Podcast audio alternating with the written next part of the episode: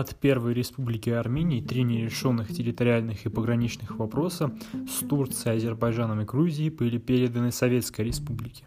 То есть, э, если кратко, то три, по сути, важных территориальных вопроса. Это вопрос с Джавахком, вопрос э, Арцаха и вопрос с Нахичеваном. Ну и, в принципе, можно сказать, что и вопрос с Сюниками, Зангизуром, поскольку первая республика Азербайджан, Мусаватская республика, она еще и боролась за Сюник. Ну, э, начнем с Джавахка. Э, Джавахка и Луры, то есть армяно-грузинские отношения. Э, после советизации Армении Армянский революционный комитет регулярно требовал от властей Грузии вывода грузинских войск из нейтральной зоны Лоры. Но грузинская сторона пыталась присоединить Лоры к Грузии – военным путем в основном пыталась в 2018 году. И сейчас она тоже надеялась на свои силы. А тогда а, Россия поставила перед собой задачу советизировать Грузию. При поддержке Кавказского бюро Коммунистической партии России и советского правительства в Армении армяне организовали так называемое восстание в Лоры. Восстание армянского значит, народа в Лоры. И э, это восстание началось в феврале, во время арма- армянского восстания. То есть э, во втором эпизоде мы говорили о том, что когда э, Комитет спасения Родины устраивал э, восстание в Армении, в то самое время Красная Армия занималась советизацией Грузии. Вот об этом советизации сейчас идет речь. Луры удалось захватить, понятное дело. Э, и 25 февраля 2021 года части Красной Армии вошли в Тифлис, и к середине марта советская власть установилась по всей территории Грузии. И тут вот приходит вопрос уже Джавахка. Вопрос Джавахка был армяно-грузинским территориальным вопросом. На заседании комиссии по определению внутренних границ Закавказских республик, э, созванной в Тифлисе, э, в июле 2021 года представитель значит, Армении Александр Бекзадян Э, предложил присоединить к Армении Ар... э, Луры, Арцах и Ахалкалак. Александр Бекзадян решил не э, решил сразу пойти с козырей, так сказать. Сразу и Луры, и Арцах и Ахалкалак. Это предложение было категорически отвергнуто, понятное дело, представителями комиссии Грузии и Азербайджана. Э, да даже председатель комиссии Киров э, также был против этого предложения и предложил с э, значит, немного остыть. А, но в такой ситуации Александр Бигзадян отказался от участия в комиссии и потребовал обсуждения этого важного вопроса на пленуме Кавказского бюро. До Кавказского бюро э, поднял вопрос Александр Бигзадян. И в итоге окончательное соглашение о демократии, демаркации армяно-грузинской границы э, было подписано 6, 6 э, ноября 2021 года э, в Тифлисе опять лидерами Армении Мясникяном и председателем Ревкома Грузии Мдивани. А, Мдивани вы можете помнить с самого первого эпизода по советизации Армении. Он в октябре, а, если не ошибаюсь, именно в октябре пришел а, в Ереван вместе с Лиграном и тоже требовал быстрой советизации, скорой советизации Армении. В итоге по этому договору, который подписали Мясникяне Мдивани, то есть Армения и Грузия, Лоры, э, за исключением э, армянских э, сел северной части Лоры, оставалась в составе советской Армении. А вот Джавах полностью и все вот эти северные села Лоры, они отходили к Грузинской Советской Республике. Э, конечно, позже э, армянская сторона, недовольная решением, э, пыталась мирным путем добиться автономии Лоры в составе Грузии, но безуспешно. И, как вы знаете, до сих пор Джавах, он не имеет вообще никакой автономии в составе Грузии до сих пор. То есть поднять этот вопрос о возвращении территории каким-то мирным путем политически нереально, просто потому что у Джавахка отсутствует автономия. А, в этот момент э, возникает уже другой вопрос. То есть Грузии тут и один единственный был момент с Лоры и Джавахком. Лоры по сей день остается в составе Армении, а вот э, Джавахк, он э, по сей день остается в составе Грузии. А, вопрос с Азербайджаном, то есть вопрос Нахиджевана, Сюника и Арцаха. В армяно-азербайджанских отношениях, понятное дело, было больше разногласий по территориальным вопросам.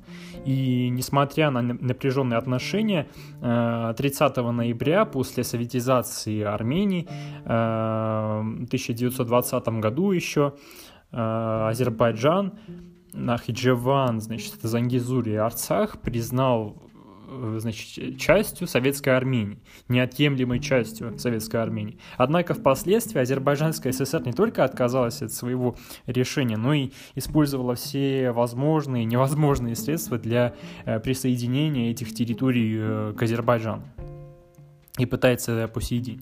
А, после советизации а, Армении а, Зангизур сохранил независимость. Понятное дело, вот э, силы Гарагина Нажде э, скептически относились к заявлению власти Азербайджана, не доверяли им. Имея силы там, они э, продолжили борьбу и сами не признавали власть Армянской ССР. Подавив февральское восстание, Красная Армия подошла к границам Сисиана и Гориса – им также удалось э, подавить силы Гарагина НЖД в Арцахе. Местные силы во главе с э, командующим Степаняном отступили в Сюник, вот, к э, НЖД. И в Арцахе тоже была установлена советская власть уже полноценно. Весной 21 года Сюник был единственной несоветской территорией на Кавказе. То есть, если весь Кавказ, и Грузия, и Азербайджан, и большая часть Армении была советская, вот э, единственная точка на это Зангизур, Сюник, он был не советский. И правительство Армянской ССР хотело решить эту, этот вопрос.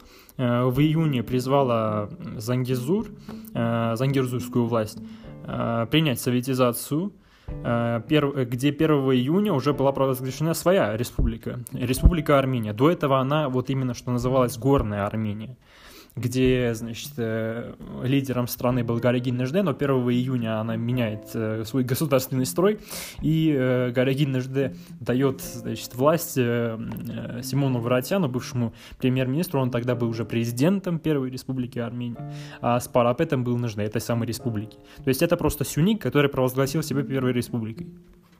Зангизурцы, понятное дело, отклонили это предложение о советизации, и Красная Армия начала атаку э, на Сюник с, двух направлений.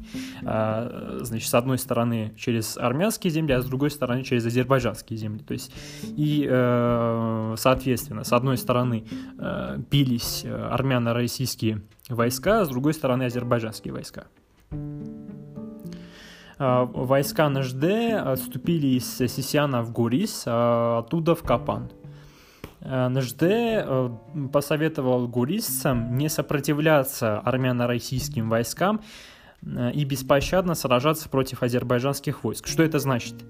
Это значит, что даже если гуристцы решат принять советизацию, если они поймут, что больше бороться не, им не имеет смысла, то есть проигрыш, он, понятное дело, по всему Сюнику был неизбежным.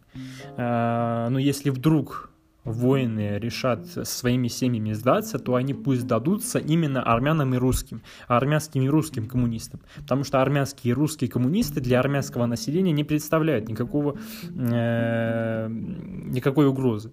А вот э, если придут турки, азербайджанцы, э, азербайджанские коммунисты, то их надо убивать. Их, их не, просто, не просто надо убивать, а с ними надо бороться, потому что они представляют э, угрозу. Потому что никто еще не забыл о том, что между армянами и значит, татарским населением, азербайджанским населением есть некая напряженность.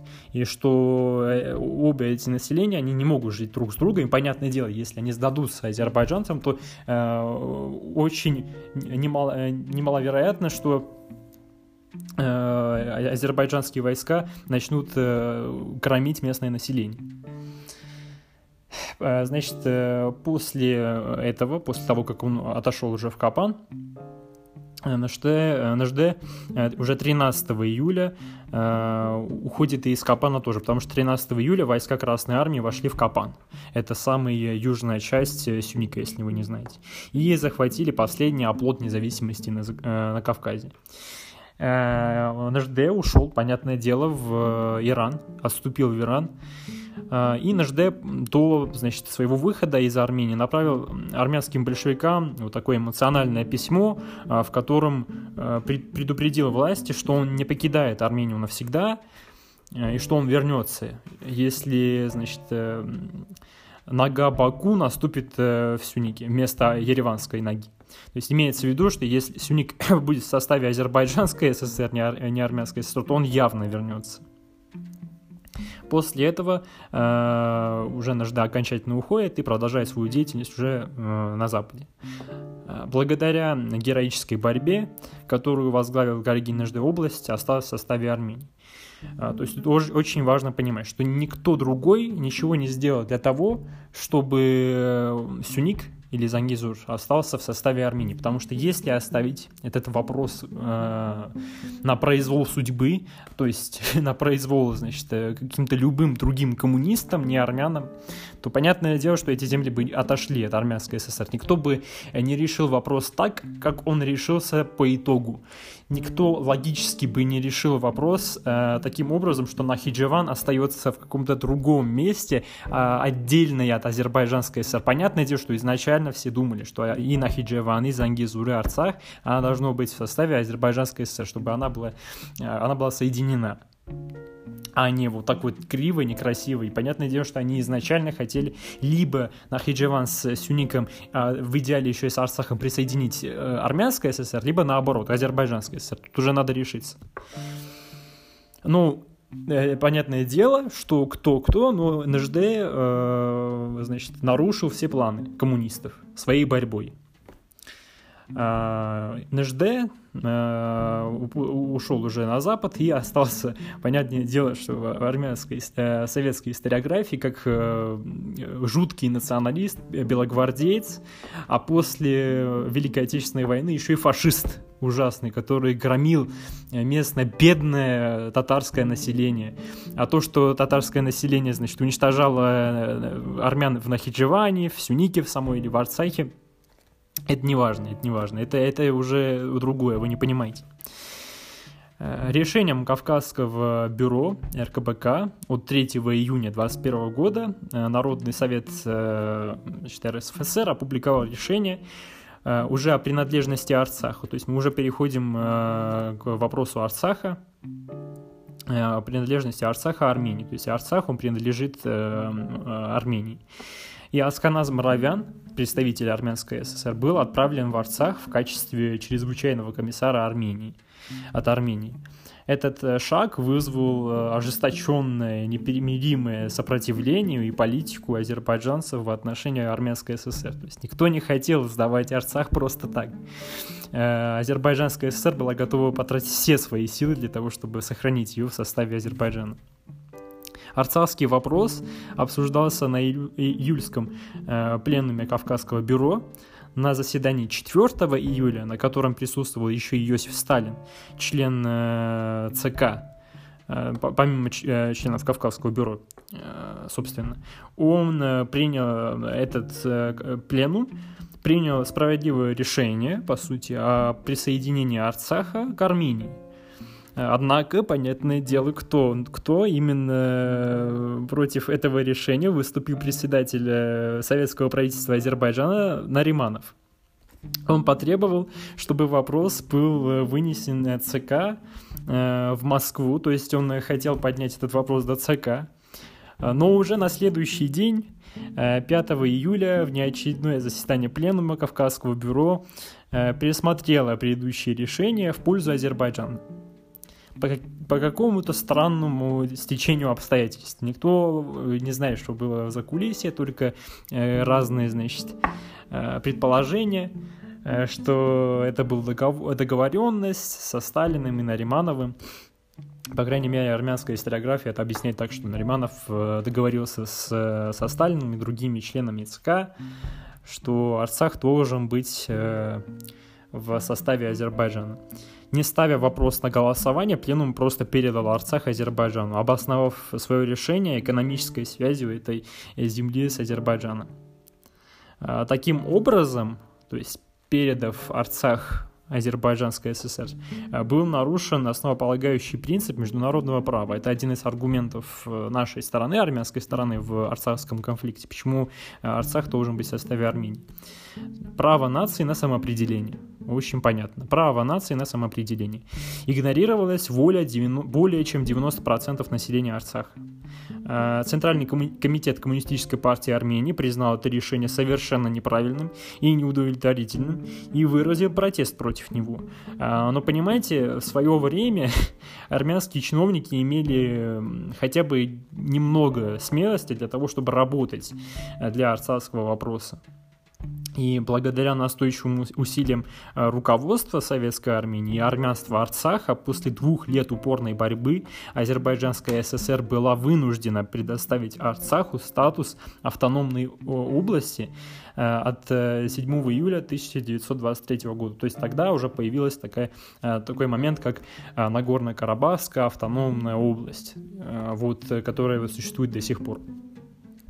Как в этих переговорах, когда обсуждают, обсуждают о Нагорно-Карабахской а, автономной области, вот это э, тогда уже в 23 году, 7 июля, э, было, по сути, создано. Уже, ну, э, выходим на вопрос, ну, реш... поговорили о вопросе Джавахка, поговорили, значит, о Сюнике и борьбе Кари поговорили о том, как Арцах передали Азербайджану. Ну, остается Карс и Нахидживан. Они, по сути, подряд идут.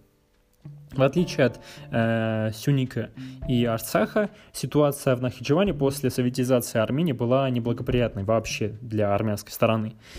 Эм, после турецко-татарской резни в конце 19 года, это еще при Первой Республике Армения, они попытались раз и навсегда отделить территорию, эту территорию от Армении. Э, то есть Нахиджеван очень банально, вы много раз об этом слышали, что эм, Азербайджан соединяется с Арцахом, Сюником и Нахиджеваном э, вот с щелью в Игдире с Турецкой Республикой. То есть это такой пантюркистский план, о котором говорят везде и э, говорит любой, кому не лень. Поскольку России удалось советизировать Закавказье, все Закавказье, и э, нужно было созвать итоговую советско-турецкую конференцию э, с, и уже решить границы между будущим СССР и Турцией. Но на тот момент еще грузинской, армянской и азербайджанской СССР. Э, правительство РСФСР сочло необходимым участие армянской стороны в своих, э, в своих меморандумах. Они это сочли необходимым. То есть, если вы думаете, что из самого начала российская сторона пыталась, значит, уничтожить армянскую ССР, как-то там, не знаю, наказать. Попытаюсь э, разрушить этот миф для многих людей, которые просто либо не разбираются в, дан, в данном периоде. Не то, что я профессор, да, и сам разбираюсь. Нет, конечно, я просто говорю о том, о чем мне учили э, мои учителя о чем они говорили мне, как они объясняли это мне. И все они объясняли этим образом, поскольку именно и в книгах, э, в любых практически в э, армянских, это описано именно так. То есть э, надо понимать, российская сторона хотела, понятное дело, решить вопрос э, таким образом, что и Карс, и да, хоть вся Западная Армения была в составе Армянской ССР. Но поскольку поезд уже ушел, и опыт Пресского договора, э, значит, Ленин и его команда прекрасная, просто гениальная, э, на своем опыте, значит, уже почувствовала, что это значит, сотрудничать с э, турками. Они хотели на этот раз, попытались исправиться. И Карс э, э, значит, добавить, в, вернуть армянское СССР, поскольку они об этом еще и, если помните, они это еще и э, дали слово, что обещали, что Карс будет в составе армянской ССР, поскольку э, они хотели вернуть все границы до 1914 года. И в январе уже 21 года Александр Бекзадян, уже вот этот э, рисковый человек, который просто хочет все, э, уже уехал в Москву и готовился уже к э, конференции, подготавливался э, с документами. Э, на самом деле надо дать должное Александру Бекзадяну, то, что он э, действительно верил, что эти земли могут вернуться имеют право вернуться в армянскую ССР, он действительно э, делал хорошую работу. Им можно действительно гордиться с одной стороны. Своими документами он пытался э, обоснов... обосновать позицию армянской стороны э, э, такой, с такой позиции, что территории, принадлежавшие э, Республике Армения, Первой Республике Армения, накануне армяно-турецкой войны 20 -го года, должны находиться в границах Армянской ССР. То есть, по сути, если простым языком, Карс должен быть в Армянской ССР, просто потому что Карс был э, в составе Первой Республики Армения. А, и перед отъездом э, в Москву, э, значит, глава турецкой делегации был Юсуф Кемал. Но до, того, как э, выйти, от, от, от, отъездить в Москву, турецкая делегация хотела, значит, решить вопрос с Армянской ССР и с ее землей, и с ее делегацией поскольку э, турки очень хорошо понимали, что это очень опасно допускать армянам говорить о своем вопросе, поскольку если они будут говорить, у них будет аргумент того, что эти земли должны быть э, в составе армянской ССР. То есть турки могли просто потерять ими э, оккупированные. А я напоминаю, что э, на тот момент, на тот момент э, и Карс, и э, Александрополь были в составе Турецкой республики, потому что они были оккупированы ими. Они не были в составе армянской ССР. Тут такой вопрос, как же решить его? Турецкая делегация решила воспользоваться, значит, э, слабостью РСФСР, ее команды, ее правительства, ее народного комиссариата и, э, значит, использовать фактор того, что бывший Дашнак, ну, как бывший, он был Дашнаком до конца своей жизни, и уже бывший, скорее, командир Красной Армии армянской, э, Драстамат Канаян, более известный как Дро, э, был, по сути, в первом народном комиссариате как глава Красной Армии. И турки просто э, использовали этот факт для того, чтобы э, унизить Э, авторитет, просто уничтожить авторитет армянских большевиков и показать э, большевикам, что это не большевики, это на самом деле тури, э, дашнакские империалистические агенты, что их нельзя допускать в конференцию. Надо все-таки понять, да, все-таки надо понять, это большевики или нет, это уже такой большой вопрос. Тут еще и авторитет э, понизился армянских большевиков из-за восстания, которое подняли э, Дашнаки в Ереване в Котайке. И э, получилась такая ситуация, что э, армянская ССР была не, не советской, не социалистической республики с, по логике Турецкой республики. То есть это просто агенты западных, западных держав. И большевики русские пошли на поводу, по сути, потому что они добились, турки добились того, что добились своей цели, и русские просто не допустили к участию армянскую сторону. Хотя они впоследствии оправдывались тем, что не, ну, не получилось этих турк, турок э, переубеждать, что армяне это настоящие коммунисты, такие же, значит, народные деятели, э, как и вот вы, да, кемалисты, да, либералы прекрасные. И перед э, отъездом в Москву э, Юсуф Кемал посетил Нариманова в Баку, э, то есть это глава Азербайджанской ССР. Нариманов, в свою очередь, направил Ленину письмо антиармянского содержания, в котором настаивал на том, что армянский вопрос не должен играть вообще никакой роли в переговорах. Ну, вы просто понимаете, что происходит? Нас с вами переиграли на тот момент чисто дипломатически, еще и русских. Э, в, э, диплома... На уровне дипломатии это просто немыслимо, такого не должно быть. Э, турок и азербайджан... азербайджанец повлияли на то, чтобы большевики в Кремле не поднимали армянский вопрос просто потому что оно не должно играть роли. Почему это они решают? Почему Кремль самостоятельно это не может решить? Это понятное дело, что они боялись. Они боялись. Сейчас объясню, чего боялись. А, ну, до того, как объяснить, давайте ну, а, поочередно, да, что происходило. Накануне этой самой конференции в феврале 2021 года турецкая делегация сначала встречается со Сталиным, а в день открытия, 26 февраля, их лично вот принял Ленин. И проблема советско-турецкого территориального вопроса была связана с э, созданием э, российскими властями антиимпериалистического союза с кемалистами. Большевики э, боялись просто, что кемалисты могут просто упал, э, скользить с, этой, с этого союза, который они еще подписывали в 20 году, в сентябре. В Баку, значит, собирались и говорили о том, что надо уничтожить, значит, а, а, Армению и всех агентов э, в регионе, агентов Запада в регионе.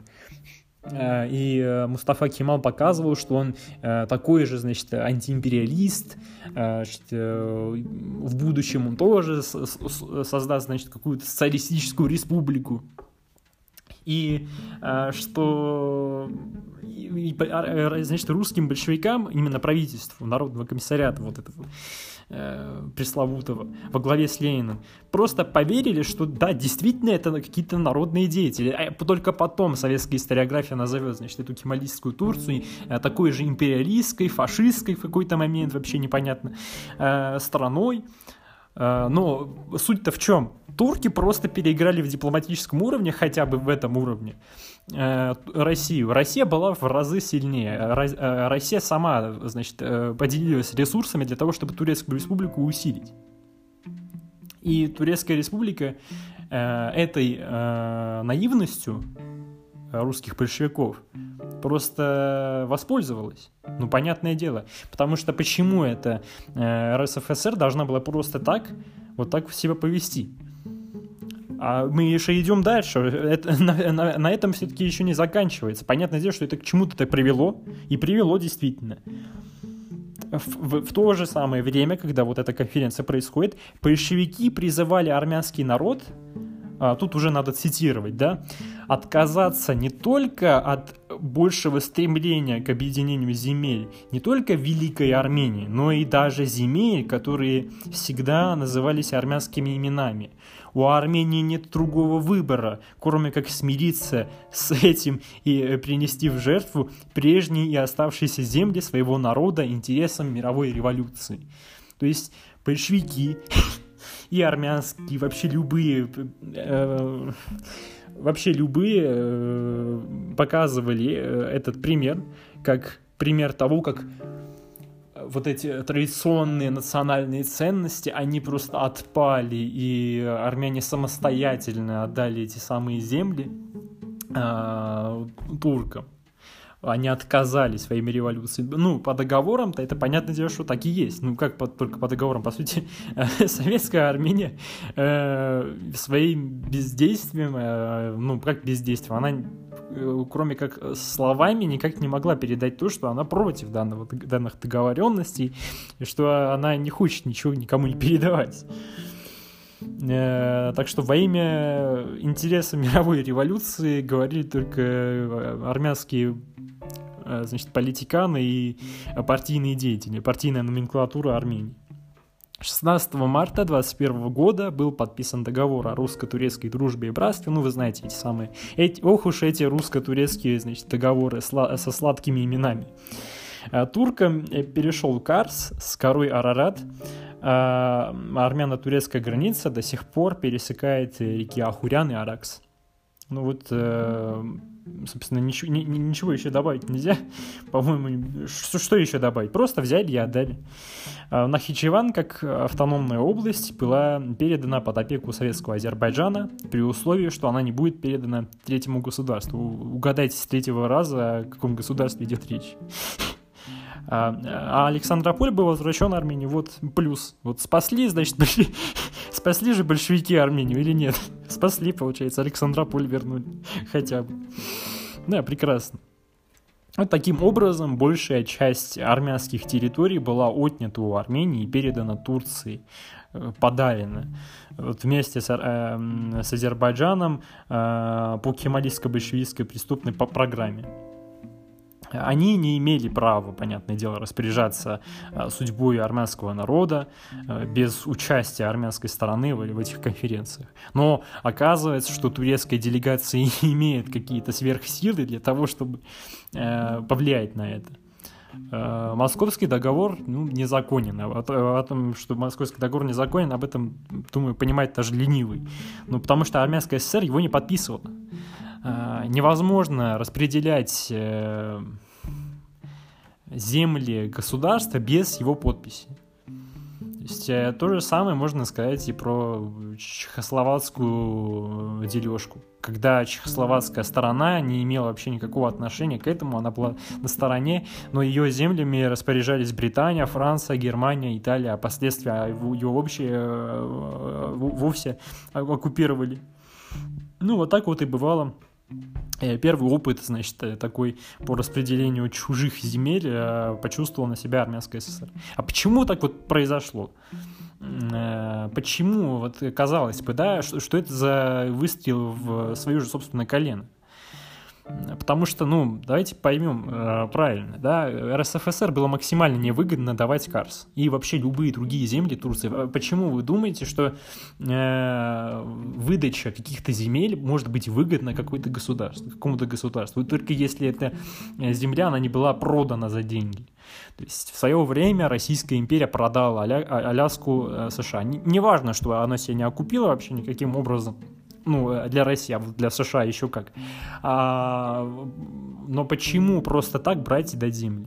Понятное дело, что РСФСР рассчитывала на будущую поддержку Турции в каких-то разных вопросах э, коммунистов. Но до значит, конца развала СССР мы знаем, что Турция такой же была, таким же врагом был капиталистическим для СССР, как и значит, то у нее, по сути, ну, э, только не для, как для капиталистической страны, а просто. Это два конкурирующих э, страны. Почему они должны просто вот взять и подписывать какие-то договоры? Ну, просто потому что коммунисты э, русские были недостаточно э, подкованы для того, чтобы для того, чтобы решить вопрос в свое благо. Ну, мы не можем их критиковать с этой стороны. То есть они не, не понимают. Хотя, с одной стороны, можно же понимать, да, что либерал, он не коммунист, и он не социалист, и он не может поднять социалистическую революцию в стране.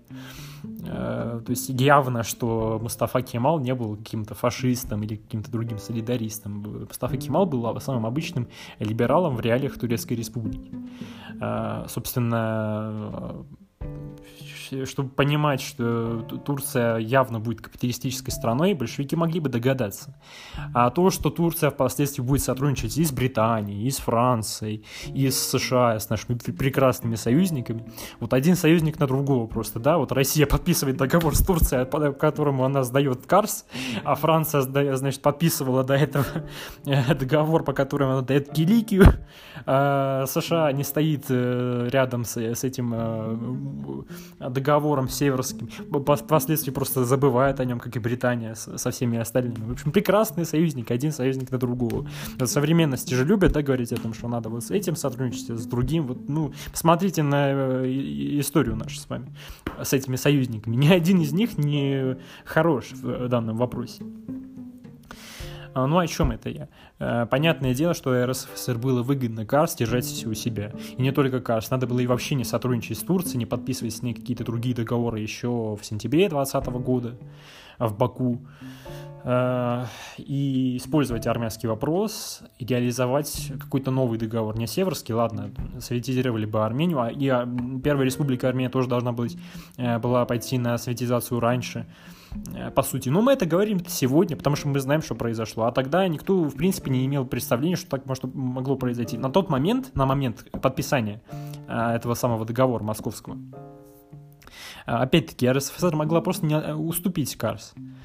А, но Турция игралась с э, моментом, что вот она сейчас примкнет к Западу, а вот РСФСР выступала с такой наивной позицией, что вот мы сдаем вам Карс, маленькую землю, довольно-таки важную стратегическую землю, в замен на союз. То есть, а по-другому Россия с Турцией не могла сотрудничать. Понятное дело, что это была просто наивность и проигрыш дипломатии. Все проиграли в, в этой дипломатии, кроме э, турки и азербайджанцев.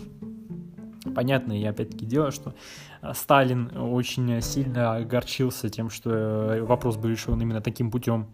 Э, и, повторюсь, было бы выгодно, чтобы Карс был впоследствии в составе СССР. Но переиграли турки все-таки в дипломатии. на чем же мы с вами остановились? Ну, в соответствии с, данной статьей, с, со статьей 15 Московского договора, Россия еще и обязалась принять меры к тому, чтобы советские республики Закавказья, то есть Армения, Грузия, Азербайджан, признали этот самый договор. Новая советско-турецкая конференция должна была состояться в Карсе. Э, положения э, программы э, этой конференции были утверждены республиками Закавказья решением Кавказского бюро и Армянская ССР также сформулировала свои, свои значит, проблемы, связанные с конференцией сформулировала свои, точнее, претензии с конференцией. То есть по, изначально по, по плану ни одна из республик не должна была иметь какие-то претензии. То есть эти республики просто должны были э, тихо подписывать этот самый договор в будущем в конференции, по которому они просто э, устанавливали и подтверждали этот самый московский договор. Но Армянская ССР не, э, не хотела просто сидеть на месте и попыталась как-то отреагировать. И Армянская ССР требовала на Хиджеван, э, раз. Э, второе. Право на эксплуатацию ряда лесовых шахт в районе Карс, не буду углубляться, каких конкретно. И третье, по сути, третье, они выступали просто за равноправие армян в Турции. Если не углубляться там по, кон- э, по конкретике, то просто выступали за равноправие армян в Турции. Э, и в Западной Армении в том числе. Э, то есть не только Константинополя, там, Измира и других городов. Таким образом, советские власти Армении – игнорируя положение Московского договора, действовали не только как владельцы этих самых армянских территорий, но и как защитники прав э, западных армян. Вот за это действительно право. Вот за это действительно право. Вот здесь э, армянские большевики поступили очень красиво. Э, Карская конференция состоялась в сентябре 21 года, и армянская делегация во главе с Асканазом Моровяном потребовала вернуть в Армению средневековые руины Ани, Э, шахты хотя бы Корба, э, это одна шахта, и имущество, тут важно, имущество, разграбленное кемалистами на Александропольском депо. Э, оказывается, что после подписания Московского договора, ну вы знаете, Александрополь уже героически вернулся, да, вот большевики же героически спасли Армению и Александрополь а, турки, они оккупировали этот регион, и до того, как уйти, они разграбили Александропольское депо. Э, и э, большевики после, армянские большевики после того, как получили назад э, Александрополь, проверили, проверили, и понятное дело, что нашли одну подлость. Значит, оказывается, что разграбили депо.